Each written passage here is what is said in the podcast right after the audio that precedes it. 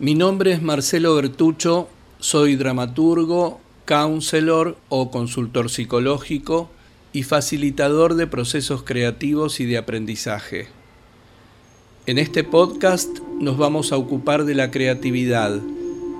¿Qué cosa es la creatividad? ¿Cómo la podemos usar? ¿De qué manera está al alcance de cualquier persona? ¿Y cómo a través de ella podemos generar una revolución? La revolución creativa.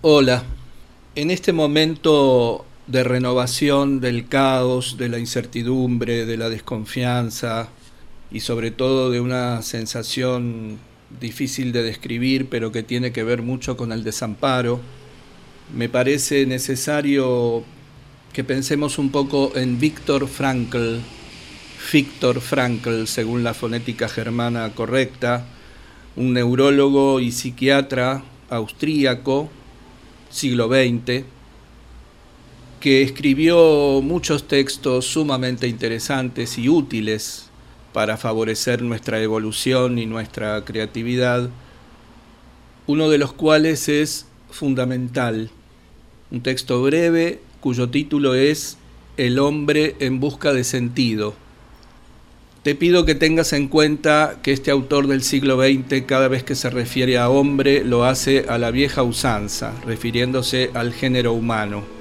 Yo no voy a tergiversar esa palabra, pero te pido si tenés alguna susceptibilidad al respecto que tengas en cuenta esto y que eso no te impida escuchar, integrar y aprovechar el contenido de lo que nos dice.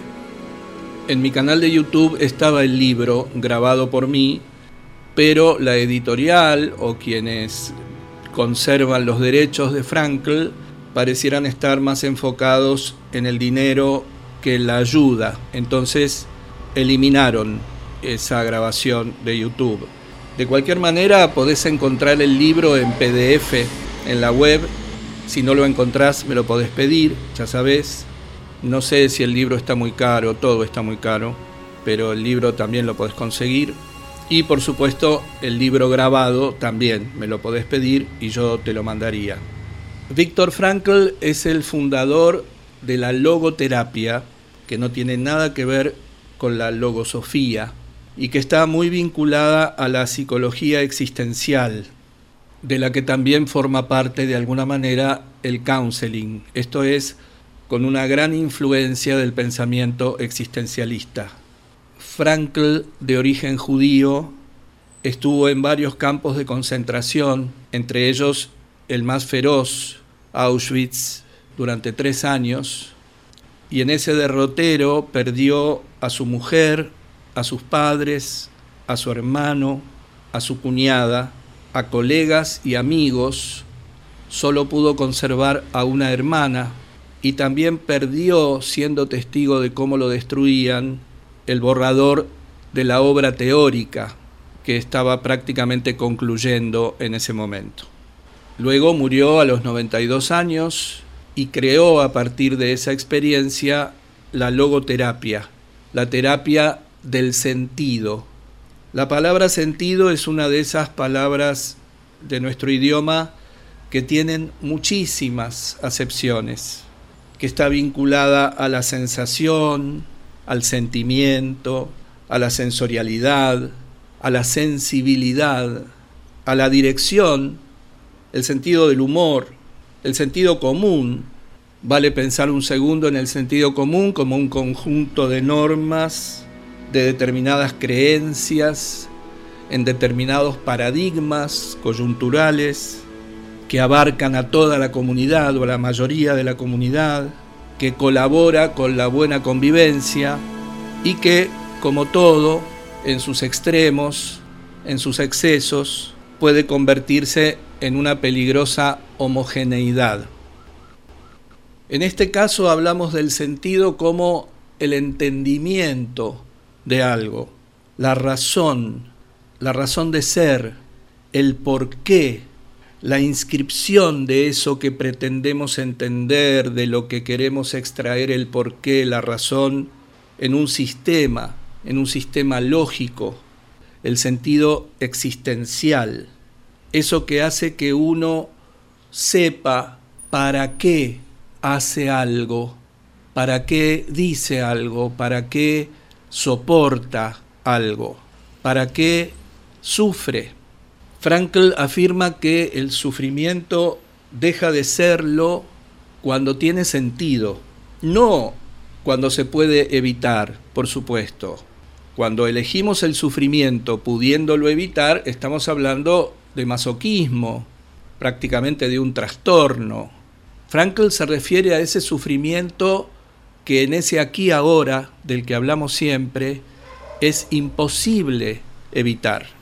El sufrimiento que se presenta de manera trágica, irreversible, inevitable. Por supuesto que se refiere a su experiencia en los campos de concentración. Este libro, El hombre en busca de sentido, en su origen fue simplemente un relato de su experiencia en los campos de concentración, de cómo vivenciando ese sufrimiento espantoso, escabroso, muy difícil de describir y de imaginar, él pudo encontrar un sentido, una razón de ser para esa situación y cómo pudo ayudar a sus compañeros en los diversos campos en donde estuvo, llevando adelante clandestinamente reuniones que podrían considerarse sesiones de terapia de grupo. Cuando todo pasó, cuando fue liberado y retomó su carrera ya como psicoterapeuta, así él se definía, y llegó a ocupar lugares muy importantes referidos a las terapias para alcanzar el bienestar de las personas, los editores sugirieron que agregara una parte a ese relato que tuviera que ver con las características esenciales de lo que él había llamado logoterapia. Por eso el libro, como lo podemos leer hoy, consta de dos partes, el relato de la experiencia en los campos y un breve trabajo sobre los lineamientos generales de la logoterapia. En este libro, eh, Frankl, en relación a esta cuestión del sentido del sufrimiento, cuenta la anécdota de un paciente que había perdido a su esposa, a quien amaba profundamente, y que luego de un duelo bastante largo, dos años más o menos, seguía sufriendo desesperadamente la pérdida. Y Frankl lo puso ante la perspectiva de que él hubiera muerto antes que su mujer para evitar ese dolor. Y lo que a este hombre viudo le pasó frente a esa pregunta fue que imaginó el sufrimiento devastador similar al que sentía él, pero de su esposa ante su propia muerte. Y esto le ayudó a darle sentido al dolor que había sentido él por la pérdida de su esposa porque entendía que le había ahorrado a ese ser tan amado ese dolor tan insoportable que él mismo estaba sintiendo en ese momento.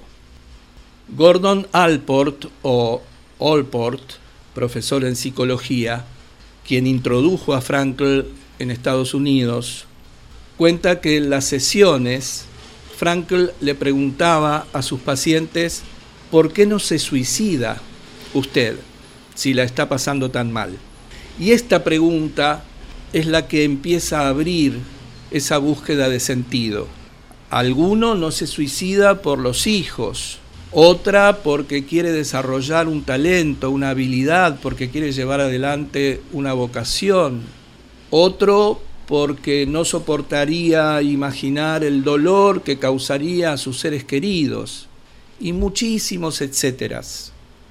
Esto me lleva a Albert Camus que en el mito de Sísifo describe a este hombre condenado a cargar una piedra pesada hasta la cumbre de una colina donde indefectiblemente debe dejarla caer para volver a bajar, a buscarla y volver a empujarla hacia arriba y así pasar sus días eternamente en una situación absurda. Pareciera que la única salida de esa situación absurda fuese el suicidio el cual Camus considera el único problema filosófico verdadero, que es el suicidio. ¿Por qué no nos suicidamos? ¿Por qué se suicida quien lo hace? ¿Qué relación tiene el suicidio con la experiencia de la vida? ¿Es una solución, se pregunta Camus, el suicidio al problema de la vida? Concluye que no, que si bien los seres humanos percibimos una sensación de extrañamiento en el mundo, algo de lo que Freud llama lo siniestro, esta vivencia ambivalente de sentirse parte de algo, de sentir que algo es familiar, pero que a la vez es absolutamente extraño a nosotros, que no nos cierra, que no nos resulta racional, que es definitivamente absurdo. Y dice Camus que ese absurdo forma parte de un binomio con nuestra búsqueda de lógica, de razón, de sentido. Y esto es lo que conforma la dignidad humana, la conciencia del absurdo y la acción creativa de intentar durante toda nuestra vida hacer algo con él. Por eso el suicidio es la negación de la dignidad humana.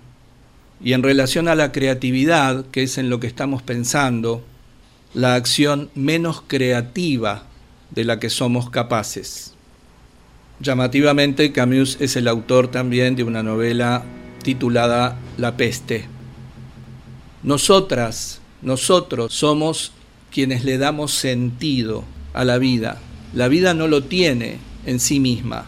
Nos vinculamos con la vida como sea en cualquier coyuntura que nos resulta imposible de modificar y hacemos algo con esa situación absurda e imposible de cambiar en ese momento, en ese aquí ahora. Lo mismo nos pasa como lectores, espectadores de obras artísticas. El sentido de las obras no está en las obras, está en la conexión vincular de nosotros con las obras, en ese vínculo que establecemos con ellas, en la resultante de ese vínculo entre las obras y nosotros aparece el sentido. Hay una premisa que es indiscutible seguramente habrás experimentado algo de esto, y es que cuando las situaciones en las que nos encontramos, los sucesos, las personas, no tienen sentido para nosotros, no valen la pena, es preferible abandonarlas. Podemos vincular esto a la idea del suicidio, terminar. Por supuesto que terminar una relación, abandonar un trabajo, abandonar un proyecto, un equipo, la familia, un país, no tiene la magnitud del suicidio, por supuesto, pero sí es un abandono, es un cierre, un final. Decidimos asumir una actitud no creativa para terminar con algo con lo cual no vamos a poder poner en práctica nuestros recursos creativos, porque no tiene sentido para nosotros.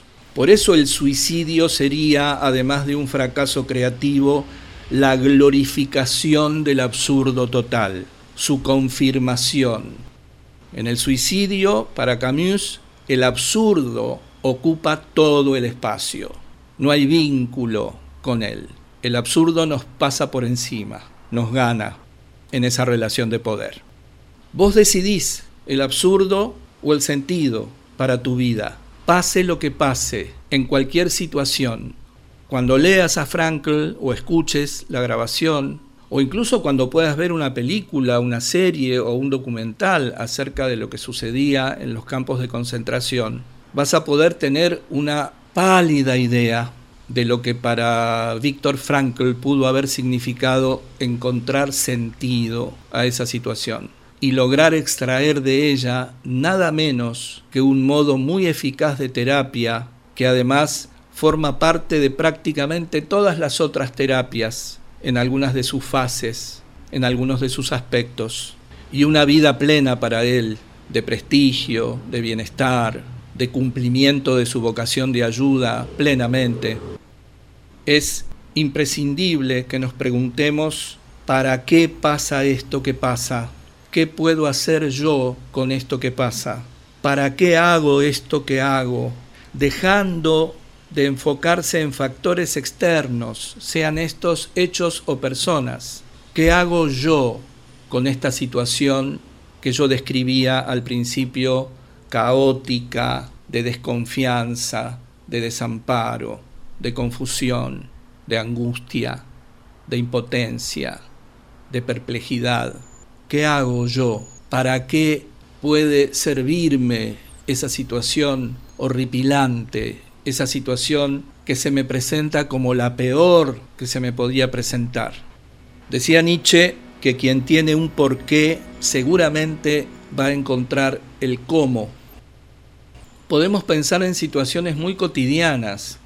Estamos haciendo una carrera y hay una o varias materias de esa carrera que no nos interesan para nada, que no tienen sentido para nosotros.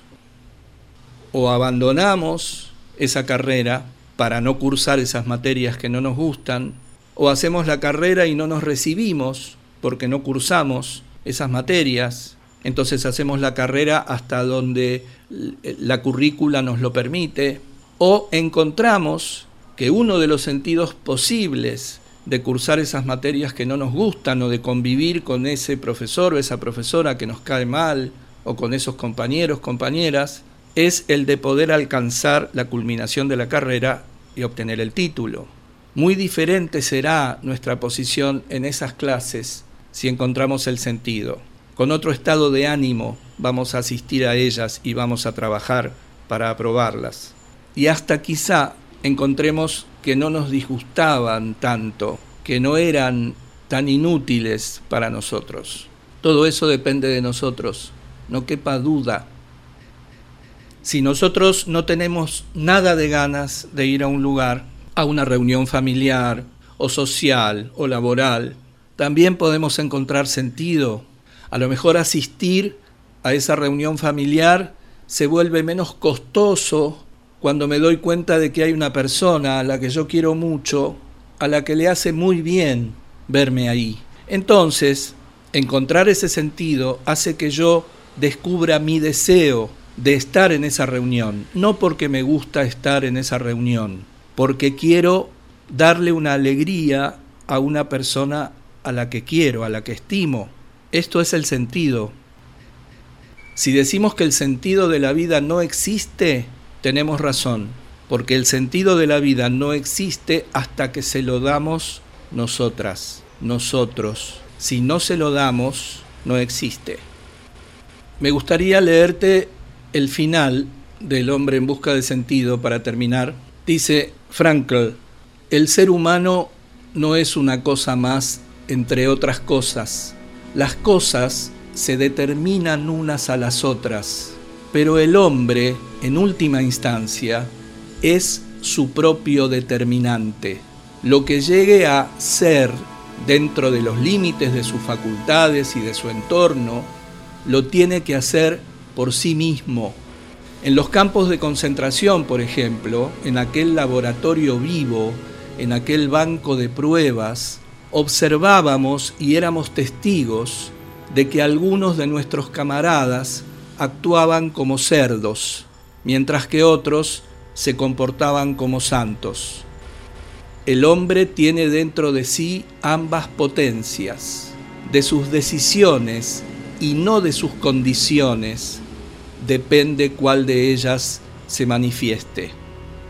Nuestra generación es realista, pues hemos llegado a saber lo que realmente es el hombre. Después de todo, el hombre es ese ser que ha inventado las cámaras de gas de Auschwitz, pero también es el ser que ha entrado en esas cámaras con la cabeza erguida y el Padre Nuestro o el Shema Israel en sus labios. Así termina este libro que te estoy recomendando. Queda en tus manos la articulación de esto que estamos pensando hoy, de esto que te propongo, con lo que nos está pasando en este momento, como especie, como nación e individualmente. Ese es tu trabajo.